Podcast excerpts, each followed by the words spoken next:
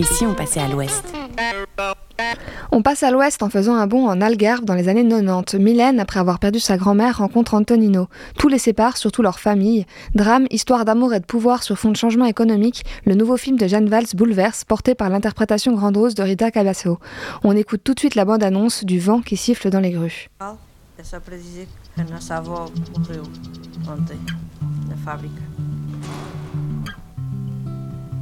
Alguém pode explicar o que é que aconteceu? A mãe morreu há cinco dias. Só agora é que você pergunta. Também era só para te dizer que voltei à, à fábrica e lá dentro vive uma família completa. Crianças, mulheres. Sua avó era uma grande senhora. Et Jeanne Valls est avec nous pour parler de ce dernier film, Le vent qui siffle dans les grues, adapté du roman de l'écrivaine portugaise Lydia Georges, qui est sorti hier en salle. Bonjour Jeanne, bienvenue. Bonjour. Alors, tout d'abord, pourquoi avoir choisi d'adapter euh, ce roman précisément? Ce roman précisément parce qu'il a euh, deux choses qui pour moi sont très intéressantes. L'une, c'est un personnage principal époustouflant, euh, d'une force, d'une luminosité vraiment, magnifique. Et l'autre, c'est qu'il n'y a pas qu'une histoire d'amour, il y a des tas de couches par-dessus, par-dessous, euh, qui enrichissent l'histoire euh, incroyablement. Et qu'est-ce que vous avez gardé euh, du livre, justement, et qu'est-ce que vous avez retiré? En fait, j'ai essayé d'en garder le plus possible. Bon, évidemment, c'est un très gros livre avec vraiment beaucoup d'histoires et beaucoup, même des personnages qui ont complètement disparu, des tas de, de pans qui ont disparu. Mais malgré tout, j'ai essayé de garder, oui, ça, de garder ces personnages, l'histoire d'amour, leur famille, enfin, les traits principaux de l'histoire, tout en, en épurant, disons.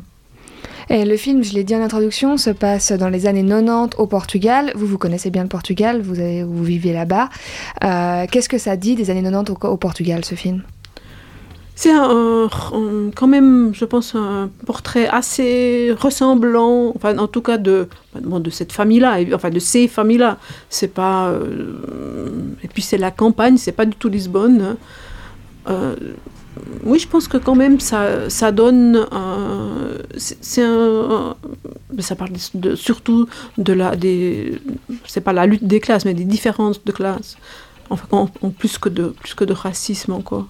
Et c'est un film qui, enfin, quand on se place à l'époque actuelle, vous qui vivez au Portugal, vous voyez quand même une évolution par rapport à ça Ah oui, oui, Ça, ça, existe encore, mais, mais oui, ça a quand même changé. Euh, dans le film, on voit euh, le racisme de la famille de Mylène, le racisme et aussi l'histoire des classes. Ils sont très riches, une sorte, de famille dieu de l'Olympe qui tente de tout contrôler, euh, notamment la vie de Mylène. On perçoit très légèrement la réticence de la famille d'Antonino à ce qu'ils se mettent avec une femme blanche et riche. C'est quelque chose qui n'est pas plus exploré. pourquoi ne pas l'avoir plus poussé? Est-ce que dans le roman, c'est plus exploré que ça? Euh, peut-être que ça l'est plus un petit peu dans le roman, mais je pense que c'est pas nécessaire de, d'entrer plus dans, les détails de cette histoire-là, qui est quand même une histoire qu'on, connaît, donc il suffit de, d'en parler un petit peu et ça et, on comprend. Ce film, il a été tourné en partie pendant le Covid. Vous n'avez pas rencontré trop de difficultés? oui, on a rencontré des difficultés, mais aussi quand même, euh, ça d'un côté, ça a aidé. C'était très compliqué parce qu'il a fallu, euh, au niveau ben, de, des quantités de gens ensemble, de, les protéger, de, à ce niveau-là, on, a fait des, tests toutes les semaines et en plus, bon, évidemment, ça, rend tout beaucoup plus cher hein, parce que ça rend aussi les choses plus lentes et donc voilà. Mais d'un autre côté, euh, on a pu tourner au printemps en Algarve, où, enfin, comme tous les hôtels étaient vides, donc on, c'était, on a eu de très très bons prix, et puis il n'y avait personne sur les plages, enfin il n'y avait personne nulle part. Alors que, donc de, ce côté-là, c'était, pour nous, c'était bien. On va faire une première petite pause musicale et on en parle après parce que c'est pas un choix qui a été fait au hasard. Wanna fucking dance, man? Yeah! All right! music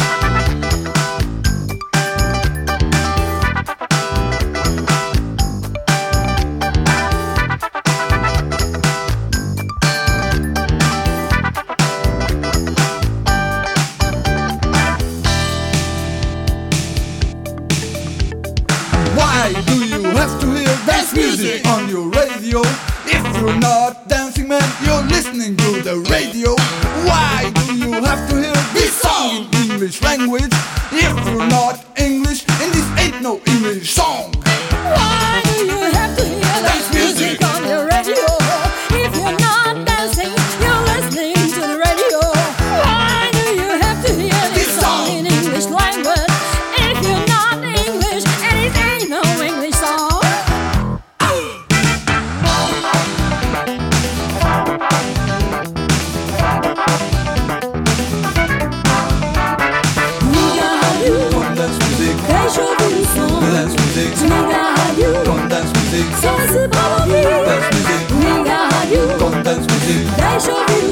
o som.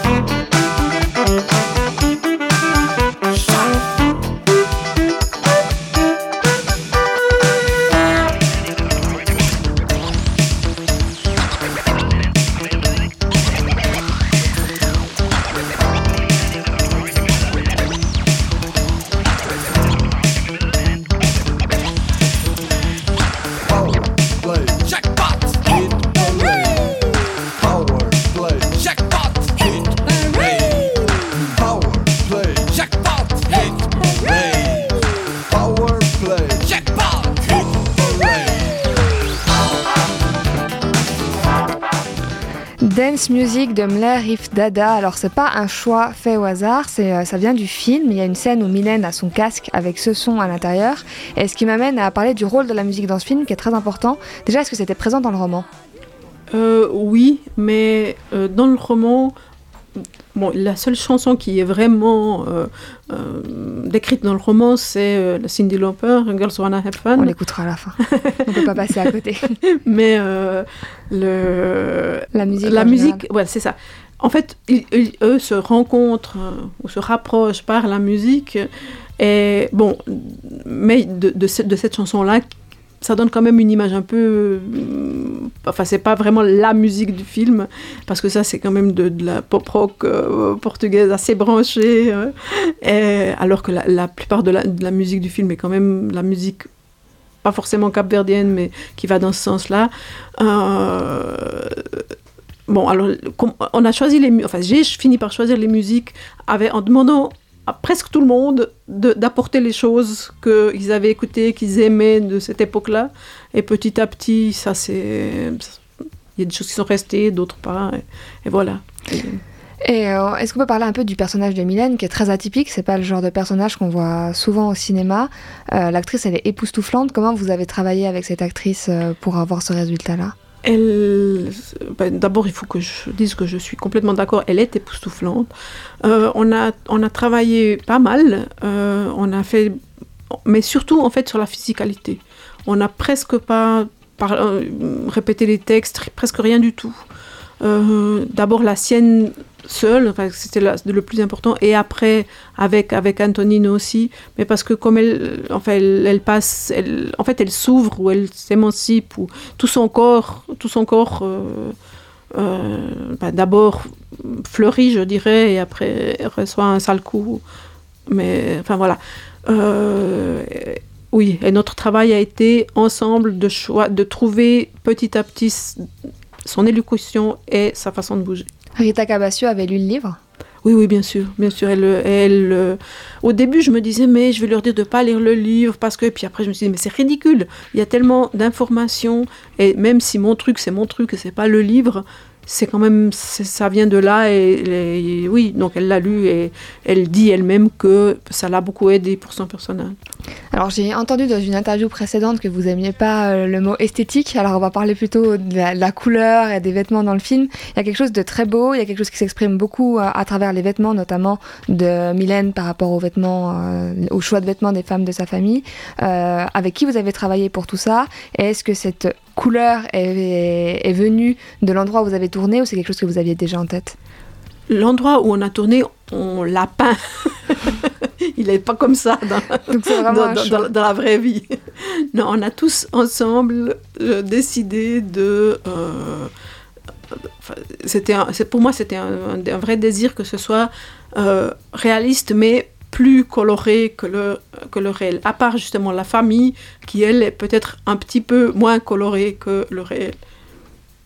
Et le film est sorti euh, hier, donc au Grutli à Genève. Là, dans les jours à venir, vous avez des rencontres, euh, avec des, des autres premières, des rencontres avec le public. Oui, euh, aujourd'hui à Lausanne, demain à La Chaux-de-Fonds, Neuchâtel, samedi à Montet et Vevey, et pour finir, dimanche matin à Sainte-Croix. Une grosse fin de semaine. Vous avez déjà des retours du public sur ce film? Vous avez Le- pu avoir des discussions Oui, oui, les discussions après le film. Jusqu'à présent, euh, c'est vraiment, vraiment super. Tout le monde, tout- enfin tout le monde aime. C'est pas, ça n'existe pas. Tout le monde aime. Mais oui, les gens sont réag- réagissent comme vous en fait, sont sont touchés. Très touché. Mm. Et vos futurs projets à vous Ça faisait très longtemps que vous n'avez pas fait euh, de long métrage. Euh, Qu'est-ce que Jeanne Valls nous réserve à l'avenir? Un long métrage d'anima- d'animation. Ah oui, d'animation. Oui, ça commence dans du documentaire, ça finit dans la science-fiction. euh, oui. Merci beaucoup, Jeanne Valls est venue présenter euh, votre film ce soir. On va se quitter justement avec un autre titre du film, beaucoup plus connu cette fois, Girl Just Wanna Have Fun. Merci. Merci à vous.